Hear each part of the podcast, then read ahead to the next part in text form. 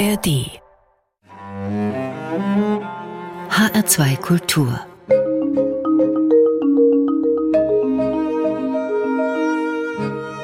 Doppelkopf Heute am Tisch mit Johanna Haberer, Verkündigerin oder vielleicht besser Predigerin. Gastgeberin ist Andrea Seeger.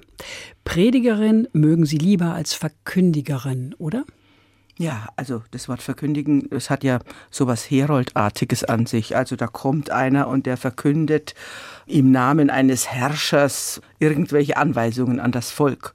Und das ist nicht meine Vorstellung von dem, was ich auszurichten habe, als eine Frau, die auf einer Kanzel steht oder an einem Mikrofon sitzt und von Gott erzählt.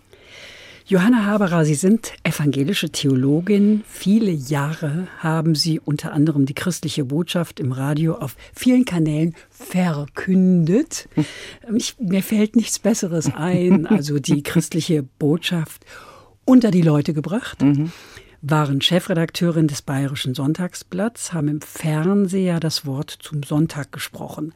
Wobei haben Sie sich eigentlich am wohlsten gefühlt? Ich habe ehrlich gesagt jede einzelne Station meiner Stationen genossen, weil sie so unterschiedlich waren.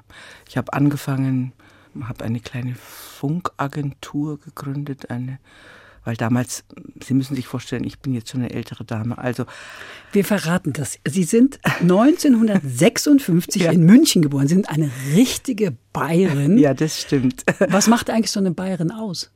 Eine Bayerin, die evangelisch ist. Ja. Macht aus, dass sie sehr bewusst evangelisch ist, aber so für Norddeutsche ziemlich katholische Züge trägt. Also so gerne Rituale feiert, gerne die Liturgie singt und solche Dinge. Also so ein lutherisches, sehr protestantisches Bewusstsein, aber mit dieser katholischen Gemütlichkeit, die es in Bayern auch gibt. Also im katholischen Kleid. Ja, also eine, ja genau starke Protestantin in katholischem Kleid. Ja. so ein bisschen ausgestellt, ja. also ein bisschen. Ja, genau, ja. genau. Aber ja. ich wollte sagen, ich habe mich auf jeder Station wohlgefühlt, weil ich einfach das Glück hatte, diese rasante Medienentwicklung der letzten 40, 50, 40 Jahre live sozusagen in Farbe und an vorderster Front mitzuerleben. Darüber reden wir gleich. Ihr Vater war der Pfarrer Georg Rückert, Gründer des Augustinum, der nach dem Leitmotiv verfuhr, Wohnen für die Unbehausten. Was ist das für eine Einrichtung? Das Augustinum ist eine Einrichtung mit sehr, sehr vielen unterschiedlichen Dimensionen. Also die Ursprungsdimension war eine, ein, ein Internat. Mein Vater kam aus dem Krieg und wurde geschieden und das hieß, dass er nicht in die Gemeinde durfte und äh, war dann Religionslehrer und hat dann gesehen, diese ganz vielen jungen Männer, er war in einem Bubengymnasium Religionslehrer, die ohne, praktisch ohne Eltern aufwuchsen, weil die Mütter arbeiteten und die Väter gefallen waren.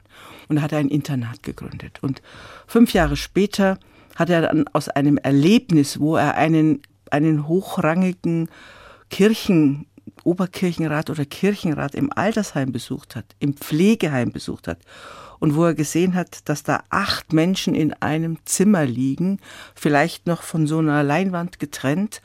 Und dieser Mensch ist eigentlich ein Beamter gewesen und hätte eigentlich sich auch was anderes leisten können. Es gab aber nichts anderes. Hat er das erste Augustinum gegründet. Das ist ein Seniorenheim, in dem Leute, die ihr Leben lang sich selbst finanziert haben, tatsächlich auch wohnen können und in Zeiten, in denen die Familie immer weniger die Pflege oder die, die Behausung für ältere Leute äh, übernehmen kann, wurde das Augustinum eigentlich ein Geschäftsmodell, das immer wichtiger wurde. Es ist ja dann auch tausendfach kopiert worden. Ihre Mutter Gertrud stammte aus einem Pfarrhaushalt in Würzburg, war Handelslehrerin und hat ihren Mann, ihren Vater Johanna Haberer, ein Leben lang unterstützt. Was haben Sie von Ihren Eltern mit auf den Weg bekommen? Meine Mutter war eine sehr, sehr intelligente Frau. Sie war auch bei äh, Ludwig Erhard Assistentin vor dem äh, Zweiten Weltkrieg. Und hinterher hat sie ihn auch angeschrieben, um für die, Grund, für die Gründung des Augustinum eine Bürgschaft zu bekommen. Also unser alter Bundeskanzler und äh, vormaliger Wirtschaftsminister war sozusagen der Lehrer meiner Mutter.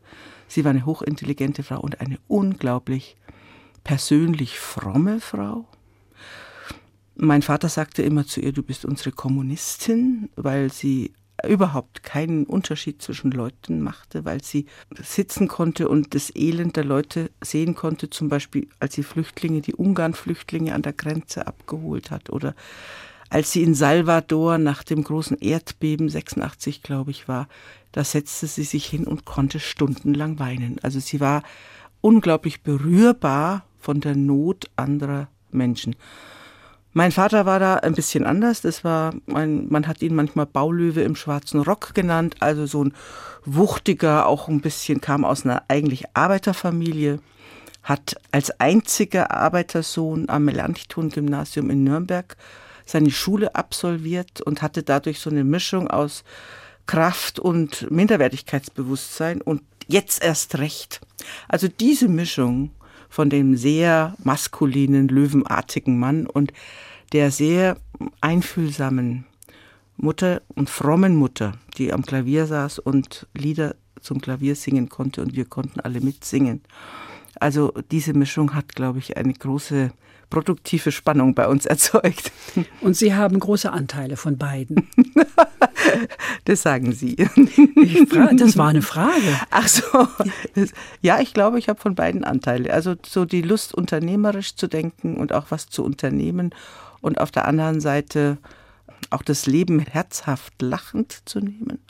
Und auf der anderen Seite doch eine, eine tiefe Frömmigkeit. Ich glaube, das kann ich von mir sagen, ja. Johanna Haberer, Sie wollten Schauspielerin werden mit Anspruch eine zweite Therese Giese, ganz große Schauspielerin und Mitbegründerin des politischen Kabaretts Die Pfeffermühle. Sie haben Germanistik, Theaterwissenschaft und Theologie studiert. Was hat Sie denn daran gehindert, Therese Giese zu werden? Äh, meine Eltern hätten mir keine Schauspielschule bezahlt und die Weitsicht oder die Kraft produktive Kraft äh, zu sagen, ich arbeite dafür und ich mache mich dafür selbstständig von meinen Eltern, die hat mir gefehlt oder ich hatte damals einfach nicht die Welterfahrung oder Lebenserfahrung zu sagen, okay, ich will das unbedingt, was mache ich denn dazu? So müsste man es vielleicht sagen. Also es hat meinen Eltern auch später leid getan. Irgendwann mal hat meine Mutter mir zum 22. Geburtstag, da war ich aber dann schon längst in der Theologie versunken, hat sie mir Schauspielunterricht geschenkt. Den habe ich zwar besucht, aber nur sechs Stunden oder acht Stunden. Aber sie hat es mir geschenkt zu Weihnachten. also die Leidenschaft war dann oder der Wille oder die Erfahrung war dann nicht groß genug, um das wirklich durchzuziehen. Und ich wusste auch nicht, also wie man vorspricht und wie man sich bewirbt und all solche Sachen. Und es hat mich auch darin keiner unterstützt. Also dann bin ich halt Theaterwissenschaft studieren gegangen, erstmal um drauf zu warten, wann vielleicht der Funke überspringt und ich dann doch auf die Schauspielschule gehe. Der ist aber dann anders übergesprungen. Er ist dann bei der Theologie übergesprungen. Der sprang in die Theologie, ja. der Funke. Ja. Und da hat er sehr gezündet. Als Predigerin haben Sie das Bibliodrama für sich entdeckt. Da kommen ja Theologie und Schauspiel zusammen. Ja. Also, Kann man das so sagen? Ja, also bei Bibliodrama ist ja, dass man Geschichten stellt, dass man biblische Geschichten stellt und Figuren aufstellt, den barmherzigen Samariter und der, der am Boden liegt und den Wirt, der dann den Niedergeschlagenen unter die Räuber gefallenen dann pflegt. Alle diese Figuren bekommen beim Bibliodrama le Leben.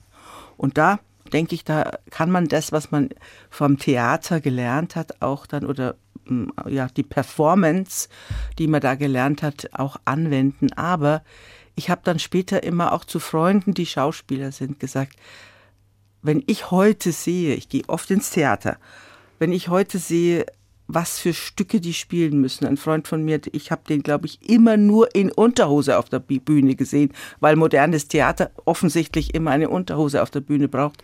Ich würde das nicht so gerne machen heute und ich spreche meine eigenen Texte. Und das finde ich einen totalen Unterschied, als sich dann von einem Regisseur oder einem Autor sagen zu lassen, welche Texte man in Unterhose oder ohne sprechen soll. Sie predigen nicht in Unterhose, also Sie haben schon Unterhose an, aber was anderes drüber. Woran merken Sie eigentlich, Johanna Haberer, dass eine Predigt gut ist? Das ist ehrlich gesagt, das, das weiß ich, weil ich ja häufig es anderen Leuten vorlese, wenn ich eine Predigt mache. Und die sagen dann, du, das ist jetzt der Mittelteil, ist langweilig, den kannst du kürzen oder sowas. Also ich bin ja, was diese Dinge betrifft, ein dialogischer Mensch und hatte das Glück, mein Leben lang Leute, die meine Predigten in Resonanz gelesen haben und mir gesagt haben, wenn ich gelangweilt habe, diese Leute, die haben mir dann, die haben mir dann gesagt, wie ich eine Predigt kurzweiliger machen kann. Ich muss ehrlich sagen, die Frage der Langeweile und die Frage der Lust zuzuhören, das ist für mich die ent entscheidend relevante Frage beim Predigtmachen. Das ist nicht richtig oder falsch, sondern langweilig oder nicht langweilig. Den Auftritten auf der Kanzel folgten Ansprachen, Zusprüche, Andachten im Radio. Was ist für Sie die Faszination Radio? Das ist ähm, die Faszination, die die menschliche Stimme ausmacht. Martin Luther hat schon gesagt, dass das eigentliche Gottesorgan des Menschen das Ohr ist. Also der Mensch wird durch die Ohren berührt und er wird durch die Augen getäuscht. Das ist eine alte mittelalterliche Weisheit schon, dass die Augen in der Regel sich viel leichter täuschen lassen als die Ohren. Man hört, wenn jemand lügt, also so wird es zumindest schon im Mittelalter behauptet, dass man Lüge hört. Und äh, Martin Luther hat gesagt, das Hören auf das Evangelium, das Hören das dringt dann in den Menschen ein und dringt in seine Seele. Also die Vorstellung ist, dass die Seele so dann endet eines großen inneren spirituellen Hörrohres ist. Und ich denke, das ist dann die Kraft des Radios, ist, dass menschliche Stimmen die Menschen tief berühren können. Sie haben vorhin kurz erzählt, Sie haben die evangelische Funkagentur in München, kurz EVA, aufgebaut. Was war oder ist immer noch die Aufgabe von EVA? Die beliefert immer noch die äh, Hörfunksender in Bayern, also die privaten, kommerziellen.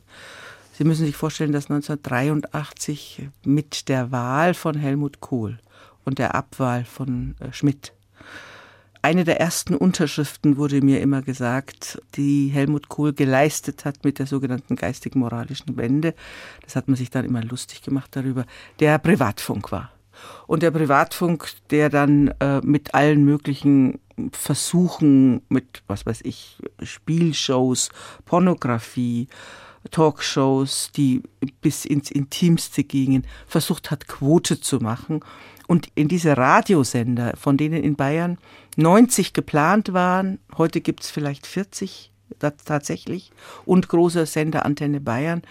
Und dafür zu sorgen, dass die kirchliche Sendungen, also aus dem Raum der Kirche und aus dem Raum der Religion, Berichterstattung bekommen. Das war die Aufgabe der Eva und das macht sie aus, in ausgezeichneter Weise bis heute. Mehr als 20 Jahre lang, bis 2022 waren Sie Professorin für christliche Publizistik an der Theologischen Fakultät der Friedrich-Alexander-Universität Erlangen-Nürnberg. Was das für ein Studiengang ist, diese christliche Publizistik, darüber sprechen wir gleich nach einer Musik. Ausgewählt haben sie, denn er hat seinen Engeln befohlen über dir von Felix Mendelssohn Bartholdy. Gesungen vom Thomaner Chor Leipzig. Warum dieses Stück? Ja, das gehört für mich zu den Höhepunkten geistlicher Musik. Und ich finde kein schöneres Stück, um vom Glauben und der Geborgenheit im Glauben zu erzählen, als dieses Mendelssohn-Stück.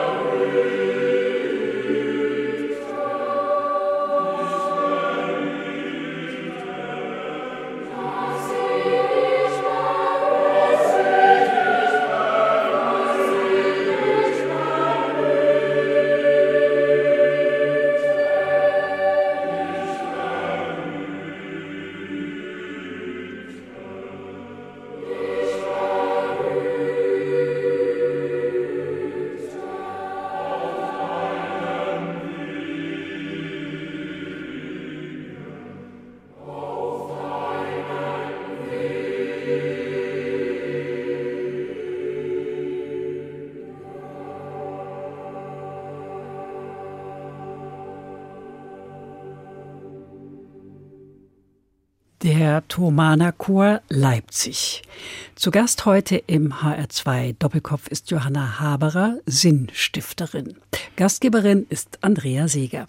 Der HR2 Doppelkopf Gespräche mit Menschen, die etwas zu sagen haben, ist zu hören montags bis freitags in HR2 Kultur und in der App der ARD Audiothek.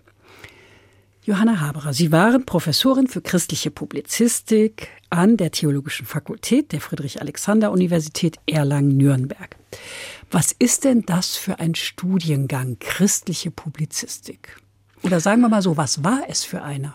Ja, also ähm, gegründet wurde der 1966 von einem ähm, Kollegen Bernhard Klaus, Professor Bernhard Klaus, der praktischer Theologe war. Und der kam aus Berlin und er hatte studiert in Berlin bei einem Journalisten und Theologen August Hermann Hinderer.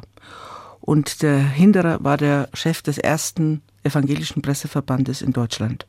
Gegründet, fragen Sie mich nicht, 1918 oder sowas hat auch den evangelischen Pressedienst, die Agentur gegründet. EPD. Mhm. Und alles, was wir heute auch an Breite äh, von christlicher Publizistik haben, hat dieser Hinderer schon gedacht, vorgedacht.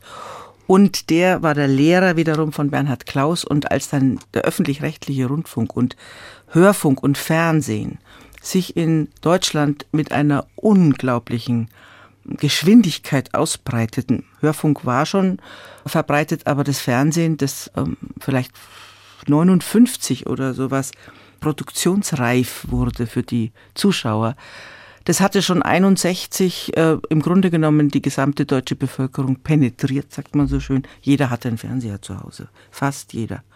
Und da war die Frage, wie kommt Kirche da vor und wie kommt der christliche Glaube da vor? wie die Kirchen haben ihre eigenen Sendungen da gehabt und dann war die Frage, wie machen wir die, wie gestalten wir die so professionell und gut, dass wir Theologen haben, die um die Medienbedingungen wissen. Die müssen ja auch Gemeindebriefe machen und die müssen ja auch schreiben für Tageszeitungen, manchmal zum Feiertag oder so. Wir müssen also Theologinnen und Theologen, damals nur Männer, Theologen ausbilden, die in der Lage sind, die Dynamiken medialer Verbreitung zu begreifen, zu begreifen, was eine säkulare Öffentlichkeit ist, im Unterschied zu den Leuten, die am Sonntag zu dir in die Kirche kommen, dass du eine andere Sprache machen musst, äh, sprechen musst und dass du sozusagen in die ganze Welt sprechen musst und dass du da anders sprichst als Verkünderin oder Verkünder als äh, wenn du eben in deinem Kirchenraum bist, wo die Leute in einer Kommstruktur zu dir kommen, weil sie genau das hören wollen, was sie erwarten. Also diente dieser Studiengang am Anfang den Pfarrern. Ich spreche jetzt in der mhm. männlichen Form, weil es tatsächlich ja nur Pfarrer waren. Ja, er diente am Anfang den Pfarrern, ja. Um sie mhm. sprechfähig zu machen ja. für ja. die Medien. Ja. Und wie hat sich das dann entwickelt? Es wurde dann ein Professor dorthin berufen, der Herr ähm, Meyer-Reuti, so hieß mein Vorgänger, hat diese Professur ausgefüllt und zum Teil jetzt mit einer sehr starken historischen Ausrichtung. Also die Frage, wie sind denn eigentlich die christlichen Medien entstanden? Was hat es mit der Reformation zu tun? Flugblätter als erste große Medienrolle. Kampagne. Äh, Kampagne, genau. Und äh, dann die, die Gründung der Zeitungen, der ersten Zeitungen und dann unter der Perspektive der Entstehung von christlicher Sozialarbeit, nämlich der Diakonie, entstand auch die christliche Publizistik, weil man dann berichtet hat, wie man zum Beispiel mit elternlosen Jugendlichen gearbeitet hat. Dann hat man Spenden gesammelt und hat dann eine Art Flugblätter in die Haushalte geschickt nach dem Motto, wir erzählen dir, was wir machen und, und, du gibst mir Geld. Du gibst mir Geld für meine soziale Arbeit. Eigentlich ist das, sagen wir mal, der Nukleus einer christlichen Publizistik. Er kommt aus der Sozialarbeit, aus der christlichen Sozialarbeit. Wann und in welcher Form begann die Kirche denn im Radio zu senden? Das ist ja schon eine ganze Weile länger her. Ja, eigentlich praktisch mit dem Radio. Also soweit ich weiß, ist es 1924 etwa also Mitgründung der ersten Radios als publizistische Instrumente waren Nachrichten, Wirtschaftsnachrichten, soweit ich weiß. Dann wurde sehr viel Kultur gemacht, Schauspiele wurden übertragen, Opern wurden übertragen und in diesem auch kulturell und bildungsbeflissenen Rundfunk war natürlich dann auch das Wort der Kirche gefragt sofort. Was sind denn heute die Inhalte dieser Ausbildung? Heute können immer noch die Theologinnen und Theologen bei mir eine extra ECTS äh, bewährte Curriculum christliche Publizistik besuchen. Also da lernen Sie dann Schreibwerkstätten können Sie machen, da können Sie dann kleine Andachten sprechen lernen. Aber das Sie ist das doch, eine. Äh, Sie sind doch nicht mehr im Dienst, oder? Das macht mein Nachfolger jetzt. Also, also dieses Curriculum gibt der es weiterhin, mhm. aber ich habe das dann erweitert und habe einen Studiengang, Masterstudiengang gegründet, der Medienethik Religion heißt und wo Politikwissenschaftlerinnen und Medienwissenschaftler und Soziologinnen und also Leute, die ein geisteswissenschaftliches Studium im Bachelor hinter sich haben, dann zu uns kommen und dort ein breites Überblick über journalistisches Arbeiten bekommen und die ethischen Fragestellungen, die sich mit dem journalistischen Arbeiten insbesondere in der digitalen Gesellschaft stellen. Das sind alle Religionen kommen auch Muslime und Juden und Menschen, die gar nicht kirchlich gebunden also jetzt sind. Zu meinem, zu diesem Studiengang? Ja, ja, ja. das ist offen für alle ja. und die können sich aber sozusagen religiös können die vertiefend arbeiten. Es stehen ihnen sämtliche Vorlesungen der evangelischen Theologie zur Verfügung. Die haben ein Semester, wo sie sich in die Theologie hineinarbeiten und es steht Ihnen ja ein ganzes Department islamischer Theologie zur Verfügung. Also es gibt, es teilt sich meistens der Studiengang in halbe, halbe, zehn da, zehn da, die vertieft auch in die muslimische Welt hineinschauen. Denn ich habe den Studiengang gegründet, weil ich denke, dass das Thema Religion eine hohe äh, Bildungsvoraussetzungen hat, wenn wir das Thema Religion nicht nur in Vorurteilen behandeln, die wir ja auch gegenüber der christlichen Religion steigen, die ja, wo man seine Schablonen hat und die sind so und die sind so. Und bei den Muslimen sagen wir, die sind so und die sind so. Und das zu differenzieren und die Stärke der Religion auch zum Friedensstiften herauszuarbeiten, dafür habe ich diesen Studiengang gegründet. Weil diese Leute sollen, ähm, die wir ausgebildet haben, gut ausgebildet über diese Religionen und aus diesen Religionen berichten können. Die Gesellschaft nimmt Kirche oder allgemein Religion immer weniger wahr. Der Soziologe Hartmut Rosa aber sagt, die Demokratie braucht Verbundenheit und Resonanz. In der Religion und den Kirchen sieht Rosa eine gesellschaftliche Kraft, um diese Resonanzfähigkeit zu stärken. Stimmen Sie dem zu, Johanna Haberer? Ja, ich stimme dem zu. Ich glaube, dass wir, eine, dass wir uns eine Gesellschaft ohne das Engagement von religiösen Menschen. Lassen Sie mich das mal so sagen, weil ich zähle auch die liberalen Muslime dazu und ich zähle die jüdische Gemeinschaft dazu. Gerne. Ohne das Engagement religiöser Menschen und deren hoffnungsfrohe Zukunftsperspektive und deren soziales Engagement für ein Miteinander kann ich mir ganz schlecht vorstellen. Ich glaube, das ist, würde eine kalte Gesellschaft werden. Ich denke, dass Christen oder dass fromme Menschen oder religiöse Menschen einfach so viel anders motiviert für andere tun, dass da einfach in einer Gesellschaft ein anderes Atmosphäre, ein anderer Sound herrscht. Und der, Resonanz nennt es Rosa, der besteht auch darin, dass Menschen den anderen genau wahrnehmen, dass sie ihn so lassen, wie er ist, dass sie nicht polarisieren, sondern zu verstehen versuchen, wie ein anderer tickt also all diese Wahrnehmungskraft, die religiöse Menschen hoffentlich haben, ja, ähm, die braucht eine Gesellschaft. Und wenn wir diese Resonanzfähigkeit stärken sollen, wie kann sie das tun, die Kirche oder die Kirchen? Also der Luhmann, der Soziologe Luhmann, sagte. Niklas, der große Niklas. Ja, ja, der sagte schon Ende der 70er Jahre, dass alles, was wir wissen, wissen wir durch Medien. Im Grunde genommen ist es ein prophetischer Satz, weil die Wahrnehmung unserer Welt ist, äh, sagen wir mal, zu 90 Prozent, 95 Prozent, 98 Prozent medial bestimmt. Das heißt, dass Kirchen, glaube ich, sehr viel stärker in verschiedensten äh, medialen Zusammenhängen sich äh, verorten müssen oder sollten. Also das machen sie inzwischen durch sowas wie Sinfluencer, Netzwerke oder sie sind ja im Radio, sie sind im Fernsehen. Aber ich denke, der Robert Geißendörfer ist einer der äh, großen Nachkriegsbegründer der christlichen Publizistik. Der hat immer gesagt, es müssten auf zehn Pfarrer mindestens ein Journalist kommen in der Kirche der das Medienhandwerk versteht. Das hat er schon in den 50er Jahren gesagt. Und wenn die Kirche das gemacht hätte, glaube ich, dann wäre das Verständnis von Religion und Glauben, kritisches Verständnis von Religion und Glauben, heute verbreiteter in der deutschen Gesellschaft. Also das heißt, wie kommt Kirche an die Leute oder wie kann sie sich artikulieren? Sie muss sehr viel stärker sich medial artikulieren. Gut, das halten wir mal fest. Sie waren gerade mehrere Monate in Israel. Soll Kirche sich politisch einmischen? Es geht gar nicht anders, als dass man politisch wird, also gerade wenn man in Israel ist. Also äh, die Christen in Israel, evangelische und katholische, sitzen zwischen allen Stühlen, sind vielleicht die einzige Kraft, wenn sie sich halten können dort, die tatsächlich dieses zwischen allen Stühlen aushalten können und einen Raum bieten können für die verschiedenen verfeindeten Gruppierungen in diesem Land.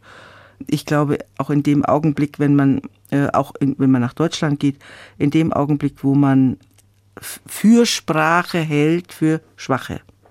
Tue deinen Mund auf für die Schwachen, steht im Psalm. Und das ist ein großes Motto für die christliche Publizistik. In dem Augenblick, wo ich den Mund auftue für die Schwachen, bin ich schon politisch. Ja. Es geht gar nicht anders. Hadern Sie eigentlich manchmal mit Gott? Ununterbrochen. Man kann nicht auf dieser Welt leben und tag tagtäglich Nachrichten hören, ohne mit Gott zu hadern. Aber das Schöne ist, man hat eine Adresse für sein Hadern. Ja. Und man ist nicht an allem selbst schuld. Ja, das ist. Man muss öfter mal die Schuld bei anderen suchen und wenn, schon dann auch bei Gott. Ja. Kirche geht mit der Zeit, hat die modernen Medien für sich entdeckt, verkündet, die froh verkündet, bringt die frohe Botschaft munter in Radio und Fernsehen unter. Die Entwicklung schreitet voran. Heute gibt es das Netz, soziale Medien, die Digitalisierung, künstliche Intelligenz. Darüber reden wir gleich nach einer Musik, die Sie uns mitgebracht haben, nämlich von Giora Feldmann. Das ist ein Klezmer-Musiker, König der Klezmer-Musik. Jerusalem of Gold. Was verbinden Sie damit, Johanna Haberer? Ja, ich war jetzt vier Monate, Sie sagten es schon in Jerusalem, habe oben auf dem Ölberg gewohnt mit Blick auf die goldene Stadt, auf diese Altstadt von Jerusalem. Wissen Sie, wenn man sich vorstellt, dass, dass es in dieser Stadt mal Frieden gäbe, dann kann man sich auch vorstellen, wenn es diesem Land gelingt, einen gerechten Frieden zu schließen, dann habe ich auch Hoffnung für den Rest der Welt. Weil alle Probleme dieser Welt, die sind in Israel an einem ganz kleinen Ort versammelt. Und wenn man diese Sehnsucht nach einem friedlichen Jerusalem, die steckt in dieser Musik. thank you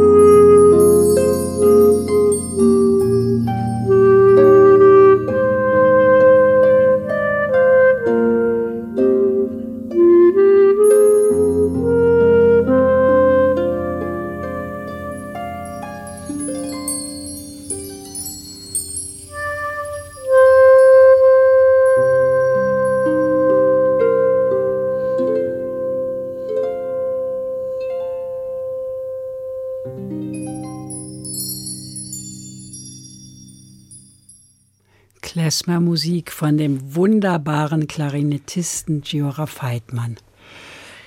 Zu Gast heute im H2 Doppelkopf ist Johanna Haberer, Digitaltheologin. Gastgeberin ist Andrea Seeger.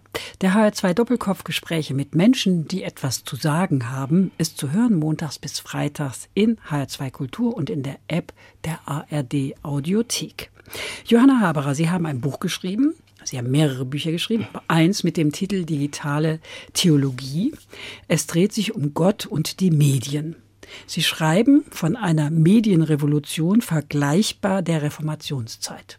Die wir zurzeit haben. Hey, das ist stark. Ja, also Sie müssen sich vorstellen, dass die Reformationszeit eine Medienrevolution war, die zwar technisch schon 100 Jahre vorher funktioniert hätte, also Gutenberg war schon, ich glaube, 1425 oder so, hat ja schon den Buchdruck mit den beweglichen Lettern erfunden. Also die Technologie gab es eigentlich schon des Buchdrucks, aber ein theologischer Gedanke hat diesen Buchdruck sozusagen angestoßen, nämlich, dass wir jeder Mensch für sich einen Zugang zu Gott hat und nicht über die Kirche.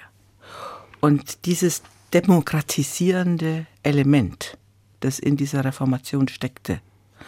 Das erlebe ich zurzeit in der Digitalisierung auch. Jeder hat eine Stimme, jeder kann sich beteiligen an den unterschiedlichsten Debatten in dieser Gesellschaft, auch an den religiösen Debatten. Und das mit allen Risiken und Nebenwirkungen, die das in dieser Welt hat.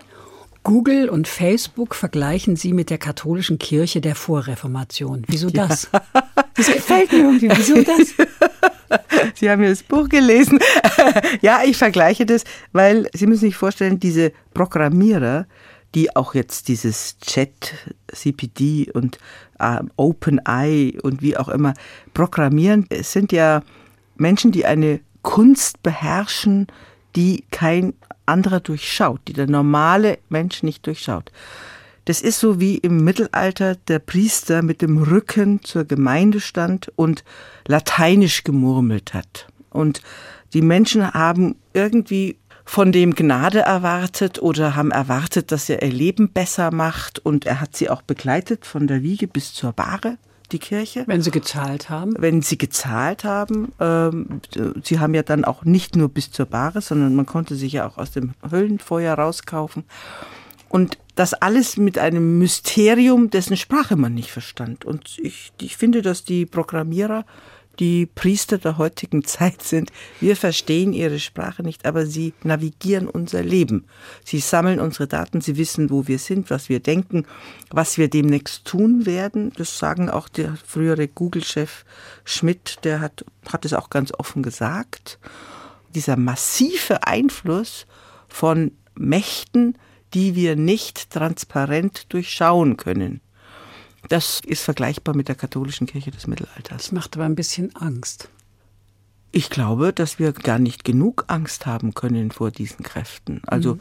ich denke, unsere Aufgabe ist es als Bürger in einer Demokratie darauf hinzuwirken, dass wir die Mechanismen dieser verschiedenen neuen Plattformen, Medien kennenlernen, dass wir ihnen Regeln beibringen und dass wir ihnen beibringen, dass wir zum Beispiel keine Falschnachrichten, kein Mobbing, kein Nazitum, das ja auch gerne in diesen Biasen steckt, also in diesen programmierten Inhalten steckt oder kommt ja häufig raus, dass radikale Inhalte befördert werden durch diese ja. Medien. Und all diese Dinge, die halte ich für regelbar. Aber wie? Wie kann ich denn echte Nachrichten von falschen unterscheiden? Wie kann ich denn feststellen, dass ich manipuliert werde? Ich halte viel von der Zukunft des Journalismus. Ich halte viel davon, dass wir Menschen brauchen, die uns durch diese Nachrichtenwelt navigieren.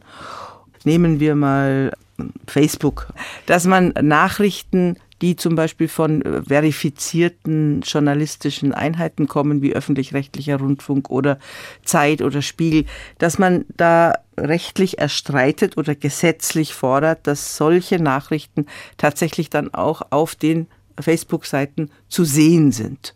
Und dass der Bürger und die Bürgerin oder die Leserin oder Userin die Möglichkeit hat, irgendeine Nachricht, die sie auf äh, Facebook liest, dann zu vergleichen mit dem, was eine verifizierte oder falsifizierte Nachricht ist. Und da werden wir auch hinkommen. Wir sehen ja jetzt schon, was für entsetzliche Dinge diese Täuschungsmanöver diese Technologien anrichten. Also man kann ja inzwischen schon Stimmen auch nachmachen. Ja. Die Hollywood-Schauspieler haben ja auch schon gestreikt, weil ihr Gesicht und ihr Körper technologisch nachgestellt wurde und sie dann gar nicht mehr gebraucht werden. Also das heißt, wir brauchen eine starke Kontrolle oder eine starke Aufmerksamkeit auf Unbedingt. diese Phänomene, dass man nicht einfach sagt, oh, das ist ja toll, der schreibt mir jetzt einen Text und ich frage gar nicht, wie der Text eigentlich zusammengestellt ist und ob der stimmt oder sowas, sondern man ist so begeistert häufig von dem, was so eine künstliche Intelligenz kann, dass man gar nicht fragt, ob das einfach alles stimmt. Und sie lügt ununterbrochen, die ja, und, und wir können das nicht zurück. Äh, wir können diese digitale Welt nicht wie Genie in die Flasche zurückbeamen.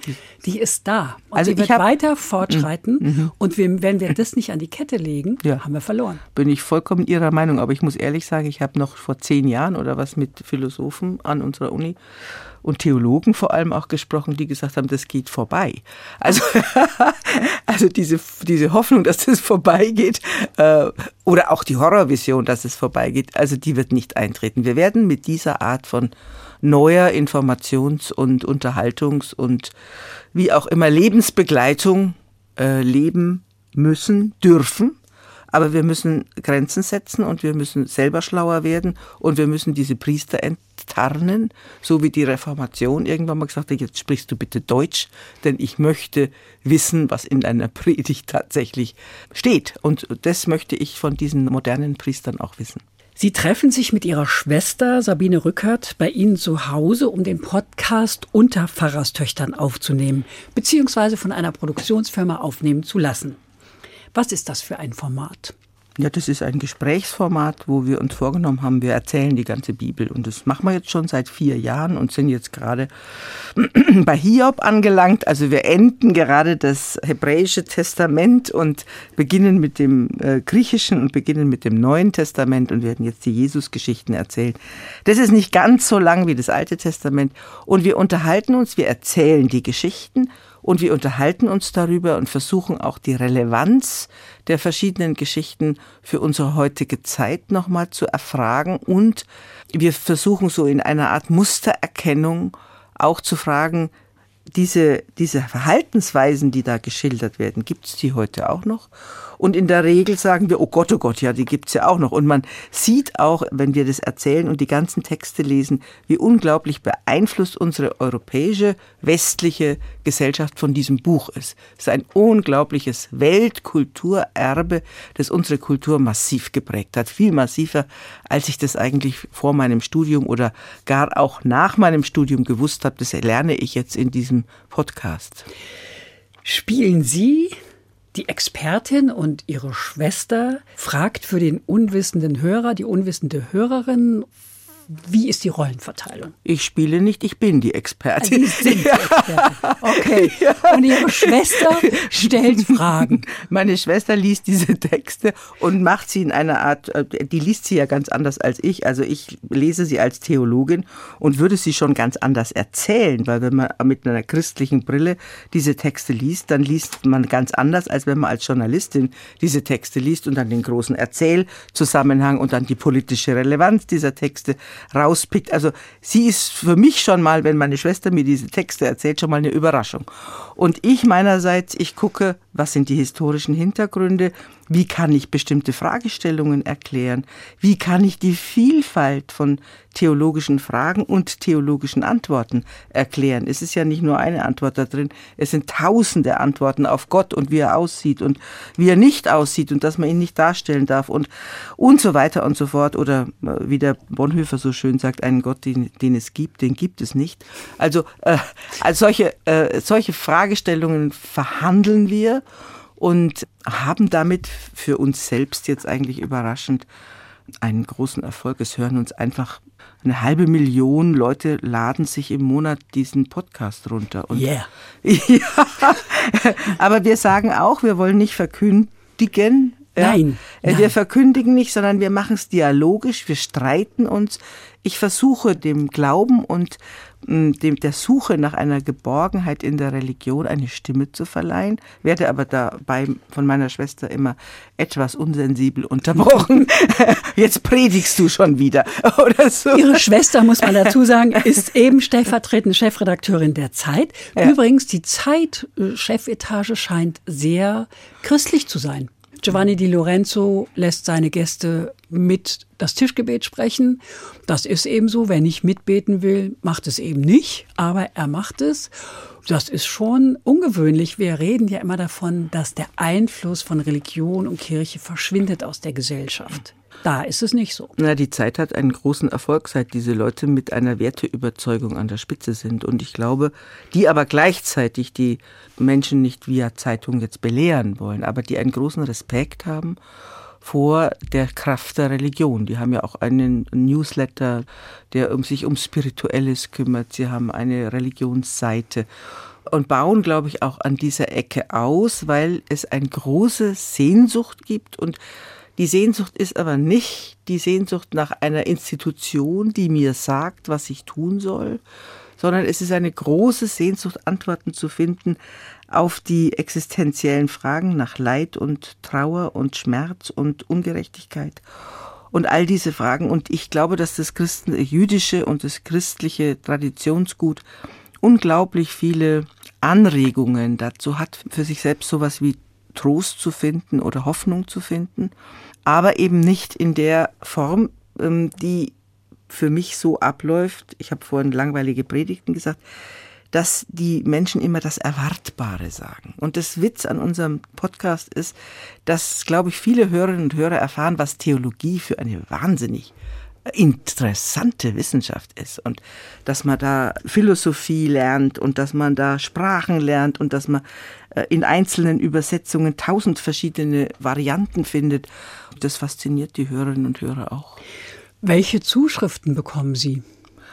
Von ganz, ganz vielen klugen, klugen Leuten. Es schreiben uns ganz viele Leute, die uns sagen, oh, sie sind meine Lebensbegleiter geworden. Ich, äh, wow. ich lebe mit ihnen und ihren Stimmen und freue mich schon auf jeden Freitag, wenn wieder was Neues kommt oder höre mir Altes wieder an. Es gab einen äh, Schreiber, der gesagt hat, ich fahre immer lange Strecken in den USA, ich bin Jude und höre zum ersten Mal, was in diesem Alten Testament steht, in diesem jüdischen Testament steht. Ich freue mich, dass ihr das so ausführlich erzählt ganz viele jüdische Zuschriften. Wir bekommen sehr viele Zuschriften von sehr jungen Leuten. Wir bekommen auch Zuschriften von Leuten, die sagen, meine Oma und ich, ich bin 17, wir hören das zusammen an. Ach, wie schön. Ich bekomme auch Zuschriften zum Beispiel von einem jungen Mann, der sagt, ich weiß, seit ich 14 bin, dass ich homosexuell bin ich bin in einer evangelikalen Gemeinde aufgewachsen. Ich habe mich so geschämt mein Leben lang.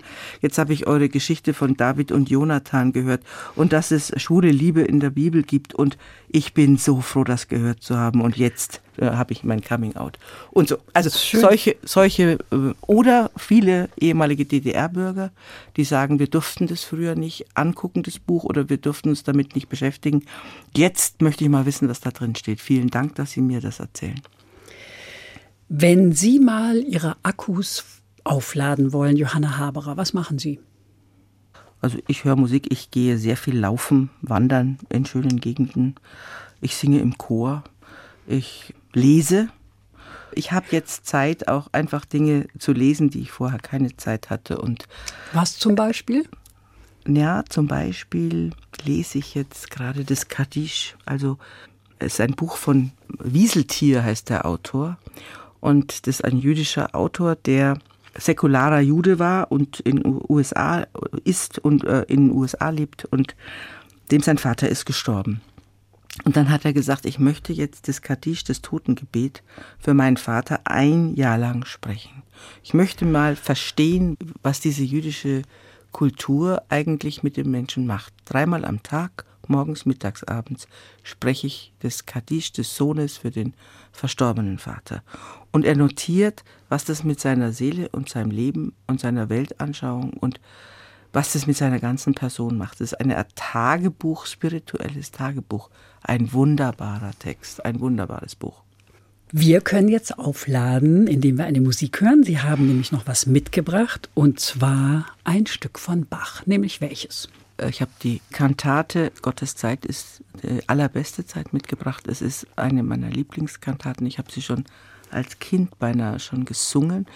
Äh, Johann Sebastian Bach war 22 Jahre alt, als er die geschrieben hat, wo es darum geht, dass das Leben unter dem Aspekt der Vergänglichkeit betrachtet wird. Ein so ein junger Mann hat es eine so weise Musik geschrieben und ich finde, das ist eine christliche Lebenshaltung, ich nenne das immer das Leben im Futur 2. Ich werde gelebt haben. Ich werde gelitten haben. Ich werde traurig gewesen sein. Ich werde glücklich gewesen sein. Also diese Vorstellung, ich sehe mein eigenes Leben von hinten an. Es ist schon vorbei und ich kann mich selber im Rückblick sozusagen angucken. Das ist diese tiefe spirituelle Lebenshaltung des Johann Sebastian Bach gewesen. Und dem hat er als 22-Jähriger schon mit dieser Musik einen Ausdruck verliehen. Unglaublich. Bevor wir das jetzt hören, sage ich danke, Johanna Haberer, für die Einblicke in die christliche Publizistik und weit darüber hinaus. Danke Ihnen fürs Zuhören, sagt Andrea Seeger.